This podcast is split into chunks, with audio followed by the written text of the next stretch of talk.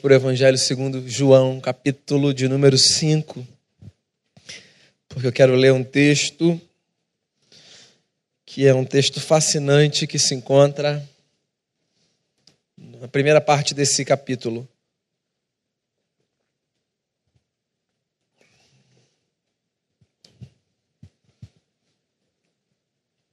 Evangelho segundo João, capítulo 5.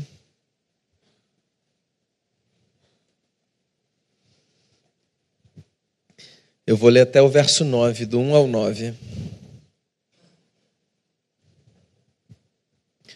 Diz assim: Passadas estas coisas, havia uma festa dos judeus, e Jesus subiu para Jerusalém. Ora, existe ali, junto à porta das ovelhas, um tanque, chamado em hebraico Betesda, o qual tem cinco pavilhões. Nestes jazia uma multidão de enfermos, cegos, coxos, paralíticos, esperando que se movesse a água, porquanto um anjo descia em certo tempo agitando-a. E o primeiro que entrava no tanque, uma vez agitada a água, sarava de qualquer doença que tivesse. Estava ali um homem enfermo, havia 38 anos. Jesus, vendo-o deitado e sabendo que estava assim há muito tempo, perguntou-lhe: Queres ser curado? Respondeu-lhe o enfermo: Senhor, eu não tenho ninguém que me ponha no tanque quando a água é agitada, pois enquanto eu vou, desce outro antes de mim. Então lhe disse Jesus: Levanta-te, toma o teu leito e anda. Imediatamente o homem se viu curado e, tomando o leito, pôs-se a andar, e aquele dia era sábado. Senhor, eu quero pedir que o Senhor nos abençoe agora ao refletirmos à luz da tua palavra, que o meu coração, o coração dos meus irmãos e das minhas irmãs seja aquecido é, pela presença e pela beleza do teu espírito, que a tua palavra cumpra o propósito destinada pelo Senhor na nossa vida nessa noite, que ela nos faça perceber a importância é, de pessoas ao nosso redor, a importância de termos, sobretudo, a Ti na nossa caminhada e que, e que esse tempo agora que nós separamos seja um tempo muito precioso, que a gente cresça e que o Senhor nos guarde como o Senhor tem feito até aqui.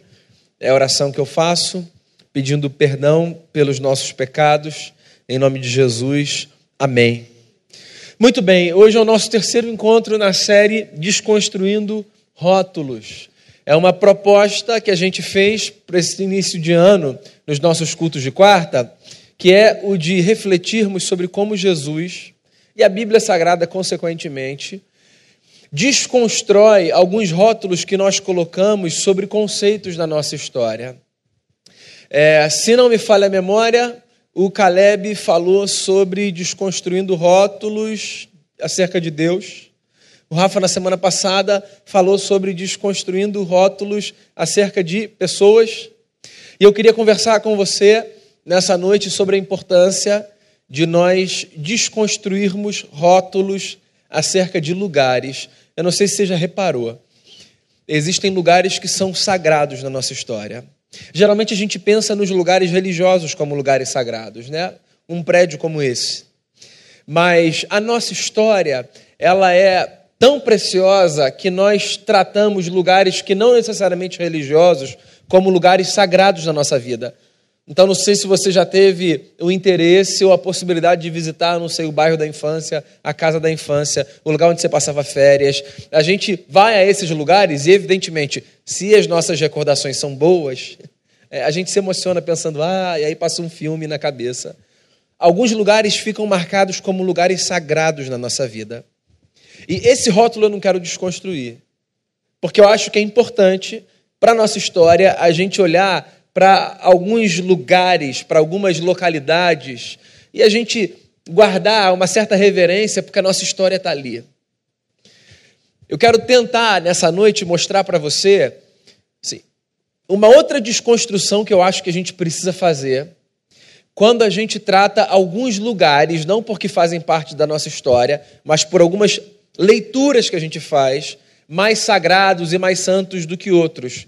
Como é o caso, por exemplo, de olharmos por um prédio como esse como um lugar mais sagrado do que a nossa casa, do que o nosso lugar de trabalho, do que o restaurante que a gente come ou qualquer outro lugar. E eu escolhi esse texto porque eu acho que esse texto é um texto que fala de uma ocasião em que Jesus desacralizou um lugar. Então, o que está acontecendo aqui no texto é o seguinte: se você lê o texto pela primeira vez, Jesus, no sábado, foi num tanque que ficava na zona norte de Jerusalém, chamado Tanque de Betesda, perto de um portal, de uma porta chamada Porta das Ovelhas. E lá ele se encontrou com um homem que há 38 anos sofria de um mal. Ele era paralítico, fazia 38 anos ele sofria do seu mal, é o que João diz nesse texto. Só um parêntese aqui. Eu acho que às vezes a gente minimiza o nosso sofrimento quando a gente percebe como o sofrimento do outro pelo menos assim, cronologicamente, é muito mais longo do que o nosso, né? A gente sempre mede a história a partir do nosso lugar. Então, assim, a dor que dói em mim, na minha pele, no meu peito, sabe, nas minhas emoções, ela é sempre mais intensa do que a dor do mundo reunida. Mas eu acho que às vezes Deus nos dá a graça de percebermos histórias alheias para que de alguma maneira nós relativizemos a nossa dor. Porque às vezes eu olho, por exemplo, sei lá, para um deserto que eu atravesso, vai, faz cinco meses, um ano, e eu penso assim, não aguento mais esse negócio. Aí eu leio a história de um camarada que vive numa condição angustiante, não apenas por conta das limitações físicas, mas porque naquele tempo, e no nosso tempo ainda, mais menos, naquele tempo, essa condição dele o colocava à margem da sociedade. Então esse homem vive nessa condição há 38 anos, e Jesus encontra esse homem depois de 38 anos. E Jesus encontra esse homem nesse tanque, que era um tanque muito grande, com cinco pavilhões, chamado tanque de Betesda. Os judeus, nos dias de Jesus, tinham uma crença popular, não estava na lei de Moisés, era a crença do povo acerca daquele tanque. A crença era a seguinte: eles acreditavam que um anjo movimentava as águas do tanque. E sempre que esse anjo movimentasse as águas do tanque, a primeira pessoa que entrasse no tanque era curada do seu mal, fosse qual fosse o mal daquela pessoa. Esse camarada era um paralítico, ou seja, ele já tinha uma desvantagem para chegar no tanque, porque ele precisava da ajuda de alguém. E quando Jesus aparece na história desse homem e diz assim: é, Você quer ser curado? Primeiro que é uma pergunta muito curiosa, né? Porque é um paralítico perto de um tanque que é conhecido como lugar de cura, e Jesus pergunta para ele assim: "Você quer ser curado?" Você acha que ele respondeu o quê? Não, só aqui pegando um solzinho, e só aqui dá uma descansada. Todo mundo que está ali quer ser curado. Inclusive, aquilo lá devia ser uma bagunça, né? Porque olha só, quando eu quero muito um negócio, e quando a minha vontade, né, de querer aquele negócio toma conta da minha cabeça, Assim, eu sou capaz de fazer algumas loucuras por aquilo. Desejos não correspondidos, se não administrados de maneira saudável, correm o risco de bestializar as pessoas. Já percebeu isso? O camarada quer muito um negócio. Muito, muito, muito. E aí ele espera, ele tem valores, ele tem a sua ética. Ele diz, não, vai acontecer, e aí ele age tal de um jeito, aí ele vai perdendo a paciência. Aí, assim, dependendo da constituição desse sujeito, sabe? de, de quão cedo ou quão tarde ele negocia os seus valores, de quão vítima ele se acha do mundo, da sociedade. Chega uma hora que ele diz assim: ah, quer saber? Não deu, não deu, agora vou cair para dentro. Quem vier na minha frente, eu vou passar por cima. Aquele tanque não devia ser um lugar tranquilo. Devia ser um lugar assim de gente tentando derrubar gente, tentando distrair gente. Gente jogando pedrinha lá, oh, aí um mergulhava, tinha que voltar para casa para trocar de roupa, não era um anjo, foi a pedrinha. Estou aqui só fazendo especulação. E esse cara está em desvantagem, porque ele precisa da ajuda de alguém. E quando Jesus faz a pergunta para ele, ele dá uma resposta que me angustia tanto. Ele fala assim: Senhor, é claro que eu quero ser curado. E por sinal, deixa eu fazer um parêntese aqui. Eu brinquei com a pergunta de Jesus, mas eu acho que a pergunta de Jesus faz todo sentido. Sabe por quê? Eu acho que essa pergunta de Jesus, você quer ser curado? É uma pergunta que não dá a esse homem paralítico a chance de dizer que ele é assim uma vítima da sociedade do mundo. Pode parecer loucura, mas tem gente que não quer se ver livre do seu mal, porque não consegue mais viver sem ter aquele mal como uma bengala para justificar sua miséria, seu sofrimento, sua angústia. Então tem gente que precisa de uma disfunção para viver. E eu acho que Jesus, quando chega e diz assim: Você quer ser curado? De alguma forma, ele está tocando assim, no âmago do ser daquele homem e está chamando aquele homem para o protagonismo da história dele. É preciso haver vontade para que algumas coisas mudem na nossa vida. É preciso que a gente verbalize: eu quero, eu desejo, eu me empenho, eu vou fazer o que eu puder fazer, me ajuda. Verbalizar é importante. Inclusive, só um parênteses aqui que não tem nada a ver com o texto, mas acho que cabe. Boa parte dos dilemas que há em relações, amizade, casamento, pai-filho, patrão-empregado, boa parte dos problemas que há decorre do fato de não haver verbalização ou verbalização correta. Eu pressuponho que o outro está entendendo o que eu estou pensando, como se o outro tivesse capacidade de ler o meu pensamento. Então, quando você quiser um negócio, diga, fale, verbalize. Isso aqui é uma bênção que Deus deu para a gente, ó. capacidade de falar, de articular palavras, de pedir socorro. Você quer ser curado? Senhor, eu quero. Só que eu tenho um problema. Não tem absolutamente ninguém que, quando a água é agitada, venha, me ajude e me coloque lá no tanque. Você está entendendo o que João está registrando aqui? João está dizendo para a gente que existem pessoas que não têm amigos. João está dizendo para a gente que existem pessoas que não têm ninguém com quem contar. João está dizendo para a gente que esse mundo é um mundo de gente que, cercada por outras 7 bilhões de pessoas, não tem absolutamente ninguém com quem contar. Então, deixa eu te dar uma palavra aqui.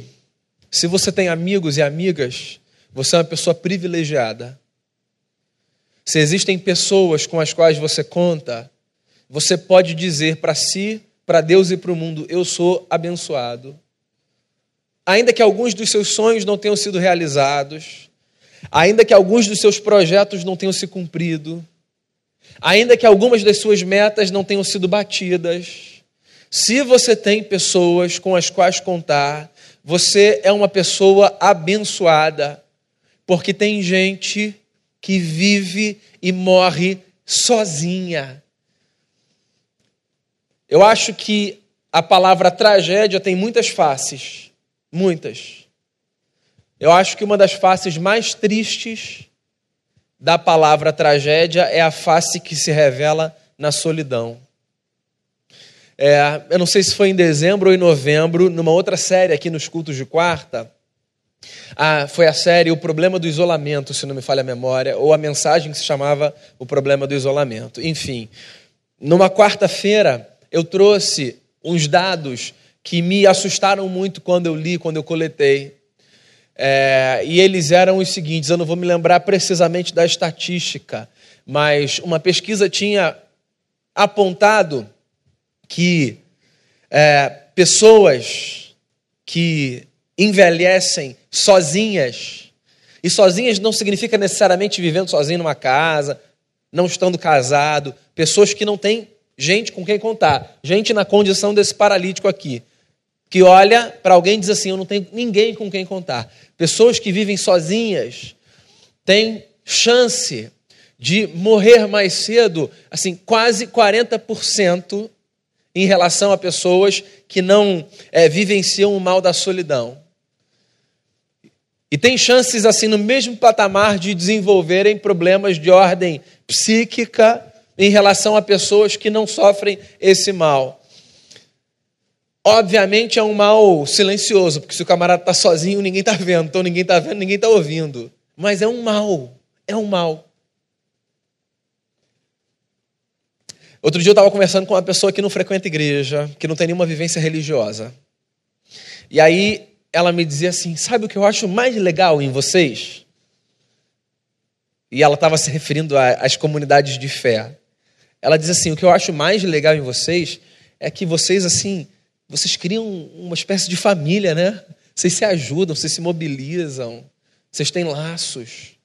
Então, se você nasceu na igreja como eu, talvez você não tenha nem noção, como eu também não tenho, da importância disso, porque a gente está nesse meio, sabe? Ou se você já vive igreja há muito tempo, talvez você não tenha noção da importância disso. Mas se você já passou pela experiência da solidão, e hoje você encontrou uma família de amigos, hoje você encontrou pessoas que não são do seu sangue, mas que você chama de irmãos e de irmãs, hoje você identifica na face do outro a história de Jesus e a imagem de Deus, o Pai, e a presença do Espírito, então você sabe do que eu estou falando. Esse camarada era um camarada sozinho. Aí Jesus olha para ele, que respondeu com essa declaração angustiante a pergunta: Você quer ser curado? E Jesus diz assim para ele: é, Então, meu amigo, faz o seguinte: levanta, toma o teu leito e anda. Eu queria ter visto essa cena.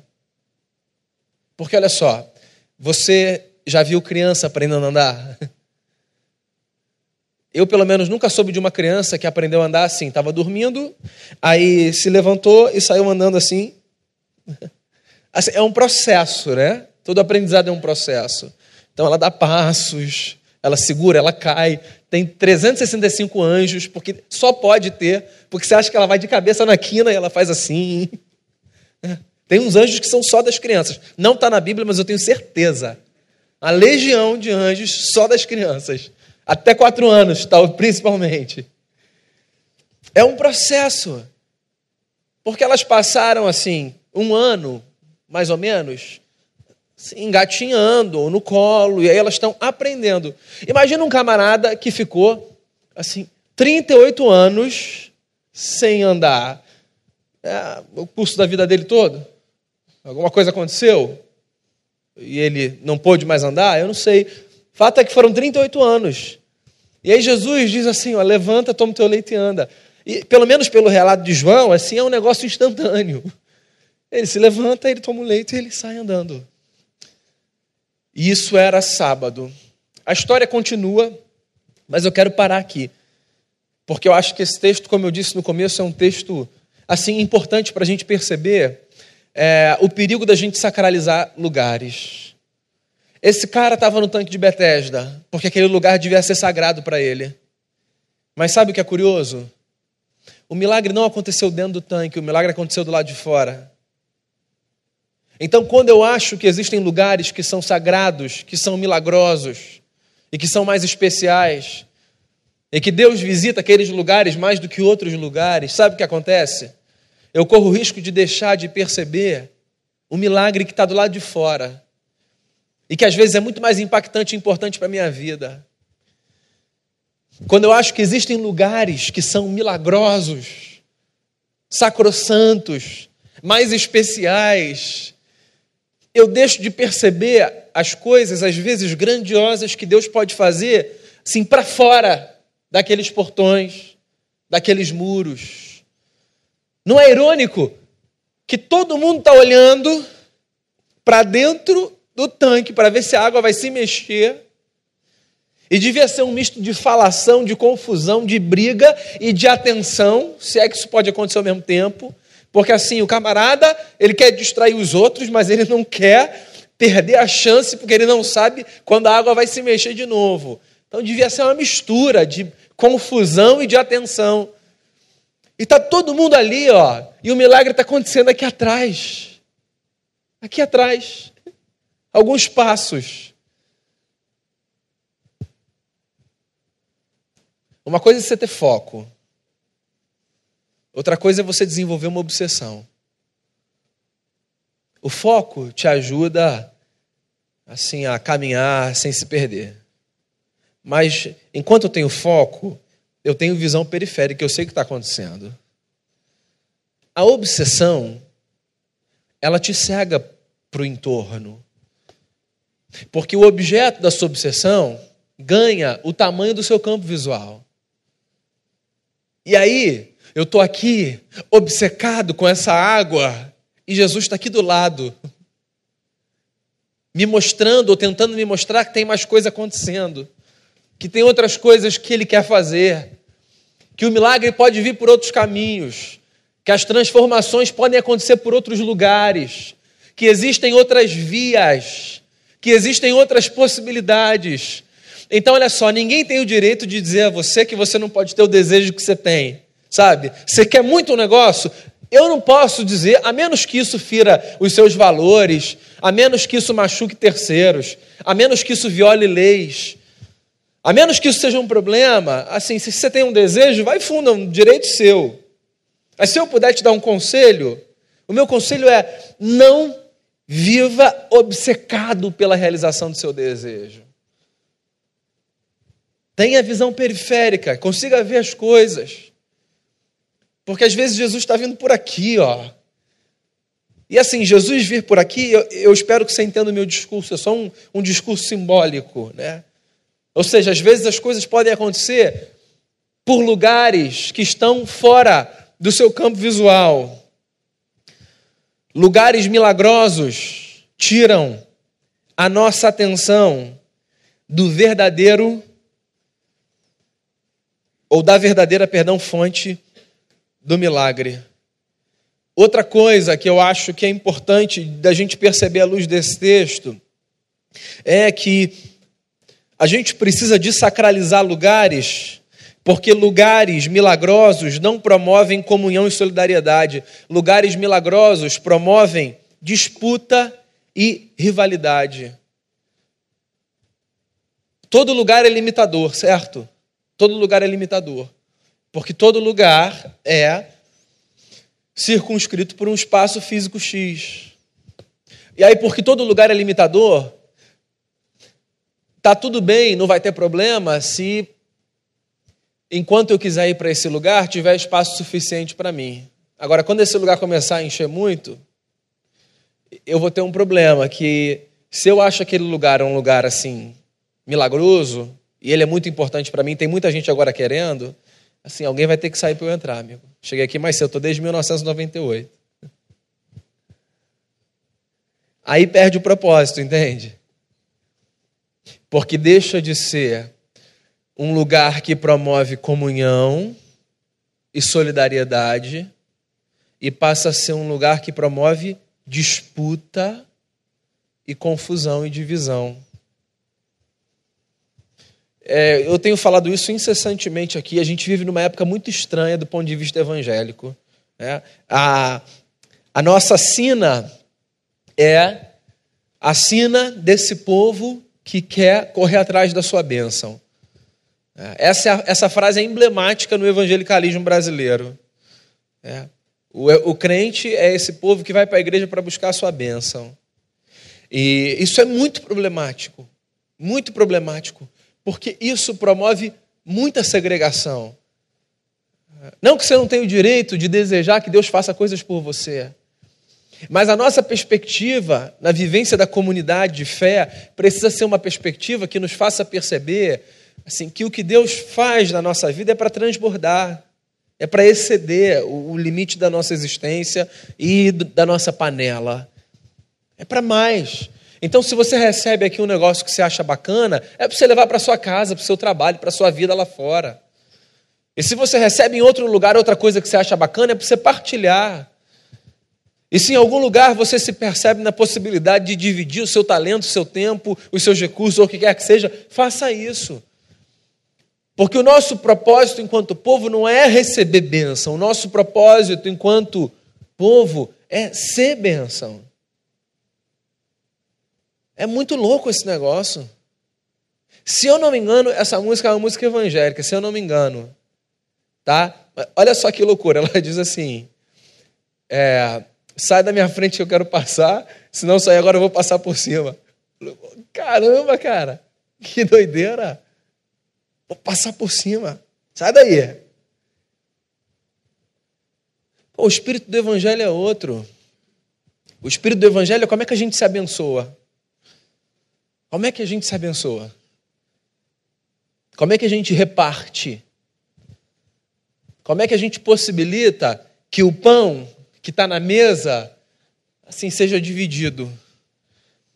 Como é que a gente faz com que a oração do Pai Nosso faça sentido? Pai Nosso, Pão Nosso. Como é? Lembra da carta de Paulo aos Coríntios? Que no capítulo 11 da primeira carta, ele diz assim: ó, vocês não estão sabendo participar da ceia. E a ceia não era como uma mesinha que a gente tem aqui, né? A ceia era uma refeição, com muita comida e muita bebida. Era um jantarzão. Isso era a ceia, que era feita em memória do Cristo na presença do Cristo ressurreto. Paulo diz assim para a igreja de Corinto: vocês estão fazendo tudo errado, porque olha só, o, o rico que está chegando mais cedo está comendo tudo, e o pobre que está chegando depois não está comendo nada, isso está errado. Então vocês não estão comendo a ceia do Senhor, vocês estão comendo outra coisa. Porque a ceia do Senhor é a ceia que possibilita a todos o acesso à mesa. O Caleb falou sobre isso domingo quando ele é, deu a palavra na ceia. Ele disse assim: a ceia é o nosso manifesto. É isso aí, é a nossa proclamação. Eu acho a ceia uma das coisas mais lindas, porque a ceia é a lembrança de que não importa quem você é, se você tem uma casa própria, um carro próprio, viajou para o exterior. Se você é branco, se você é preto, se você é amarelo, se você é azul. Se você é rico, se você é pobre. Se você tem segundo grau completo, se você tem doutorado ou pós-doutorado. Se a sua família é estruturada ou se a sua família é disfuncional. Para mim e para você, por causa da graça de Jesus, existe lugar à mesa de Deus. Eu acho a ceia linda. Linda, linda, linda. É Jesus dizendo: é de todo mundo esse negócio. Todo mundo que entendeu o mistério da graça tem lugar nessa mesa. Quando eu trato um lugar como lugar sacrossanto, eu corro o risco de promover divisão e não comunhão e solidariedade. E eu acho que a última lição, ainda que óbvia, ou a última não, a terceira, que esse texto me ensina é que assim não existem lugares milagrosos, não existem. Existe um Deus que em qualquer lugar e a hora que quer opera milagres. Não tem esse negócio de lugar milagroso. Não tem esse negócio de um lugar ser mais sagrado do que o outro. Esse lugar é especial para mim? Demais. Assim, eu vi literalmente essa igreja ser construída, como alguns de vocês, muitos talvez. Se alguma coisa acontecesse nesse lugar, eu ia sofrer, meu coração ia ser ferido.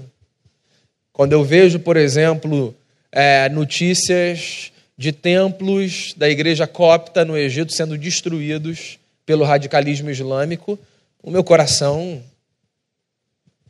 é rasgado quando eu leio que um terreiro foi incendiado criminosamente por perseguição religiosa, o meu coração é rasgado.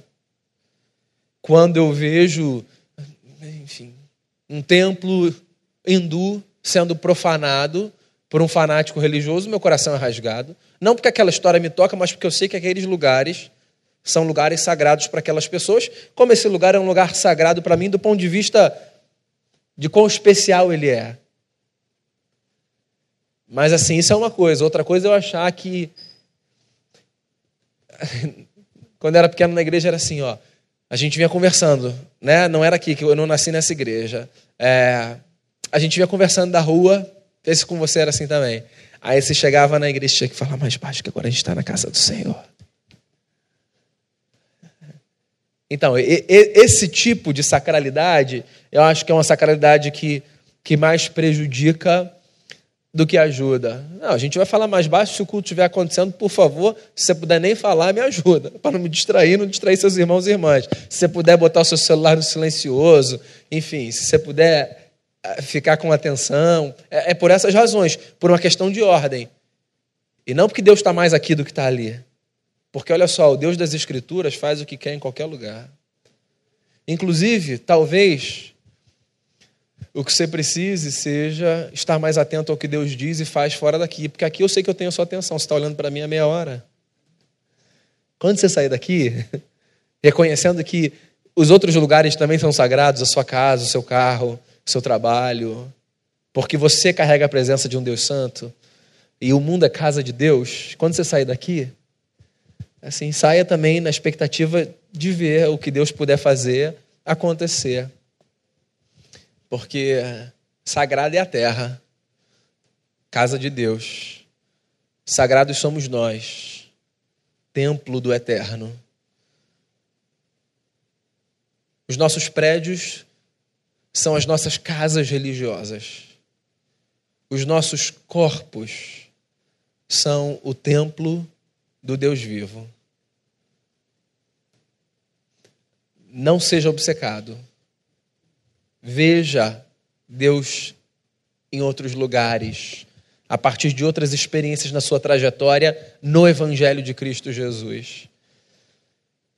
Não aceite, aspas, milagres que custem a comunhão, a sua ética. Se o milagre que você deseja te custa passar por cima do outro, esse milagre não vale a pena. Jesus sabe do que você precisa. Ele sempre vem ao nosso encontro, sem que terceiros precisem ser lesados, para que os nossos desejos sejam realizados e as nossas necessidades supridas. Que Deus nos faça perceber a sacralidade da nossa história, a importância desse lugar, mas a sua presença em outros espaços que estão para além dos muros dos nossos prédios. Vamos orar?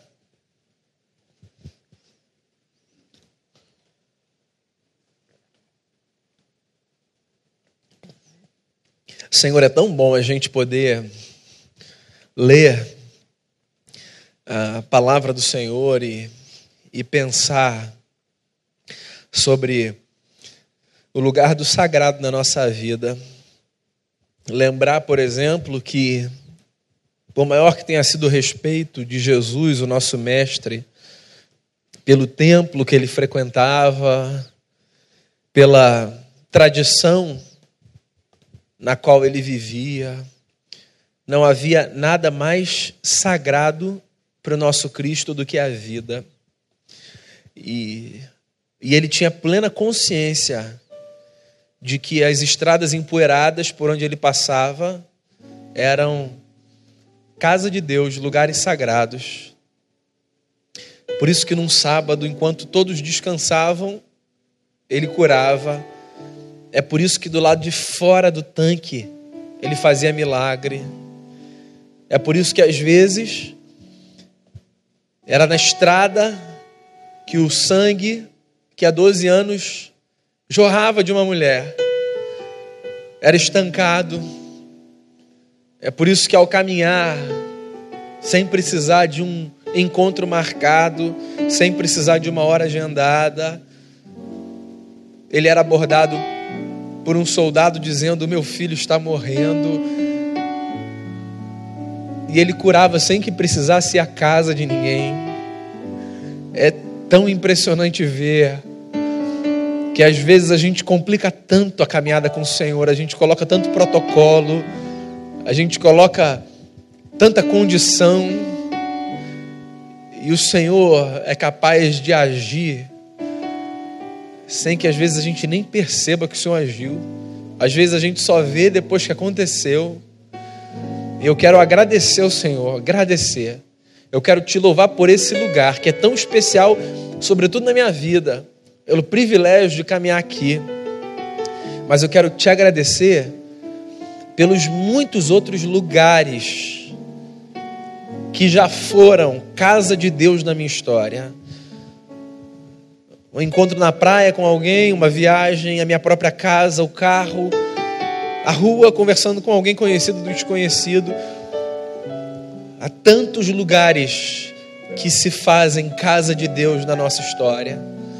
Que eles sirvam, Deus, para nos fazer perceber que qualquer lugar é lugar para o Senhor operar e qualquer lugar é lugar para a gente viver na expectativa de que o Senhor opere. Eu quero colocar diante do Senhor a nossa vida.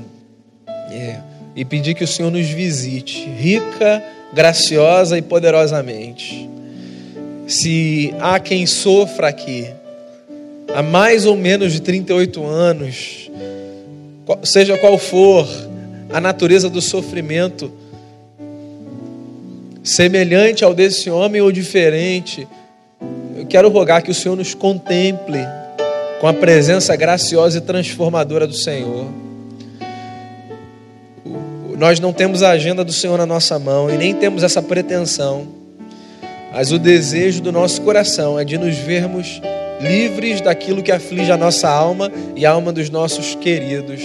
Então, Pai, eu quero rogar ao Senhor, é, em nome de Jesus, se há algo que o Senhor possa fazer na história do que sofre e espera, como aquele homem esperava, junto ao tanque de Betesda, que o Senhor faça. É a expectativa que eu tenho no coração. É a oração que eu faço apresentando a Ti a nossa vida. Queria convidar você a ficar de pé. E eu queria convidar você que deseja um, uma palavra mais específica de oração aqui à frente, se você quiser. Se há algo que você queira colocar diante do Senhor, se o tanque de Betesda é a sua história hoje. E eu queria fazer uma oração com você. Nós.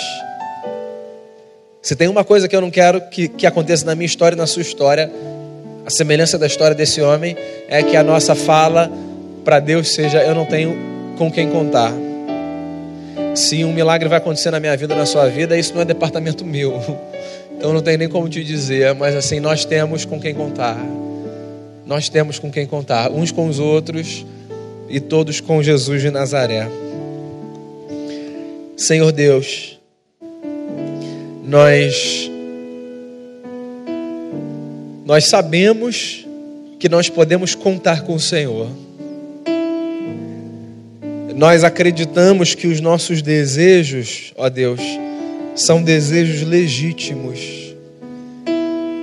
Nós nós reconhecemos a importância e o lugar dos desertos na nossa vida, porque eles nos fazem crescer. Mas, sinceramente, o nosso desejo é atravessarmos o mais rápido possível todos os desertos que aparecem na nossa jornada. Se há aqui gente no seu tanque de Betesda, ó Deus bendito, eu quero rogar ao Senhor, venha ao nosso encontro, venha ao nosso encontro. Contemple o nosso coração no desejo sincero de vermos milagres acontecerem.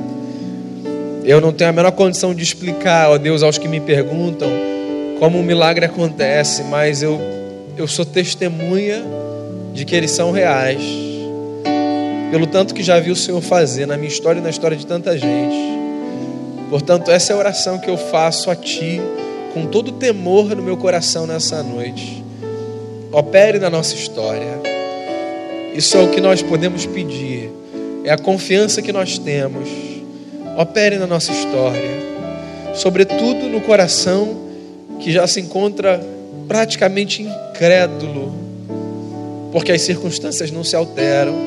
Seja gracioso e bondoso e generoso e opere na nossa história. Que que o que se encontra paralisado pela graça do Senhor tenha a condição de tomar o que quer que seja o seu leito e se levantar e andar, e que, e que a gente tenha a graça de testemunhar tanto que o Senhor tem feito na nossa vida por onde a gente for. Que esse lugar santo seja só uma extensão de todos os lugares santos por onde nós passarmos porque quem vive na presença de um Deus Santo torna santos todos os lugares. Que seja assim. Que a nossa jornada de volta para casa seja santa. Que quando a gente voltar para nossa casa, a nossa casa seja santa. Que quando a gente for para o trabalho amanhã, o nosso trabalho seja santo. E que por onde a gente for, cada lugar seja santificado pela presença do Senhor na nossa vida. Eu te agradeço por essa noite. Eu peço que o Senhor leve todo mundo em paz para casa, todo mundo e que o Senhor nos dê uma noite de descanso na presença maravilhosa de Jesus, o nosso Cristo, no nome de quem eu oro agradecido. Amém.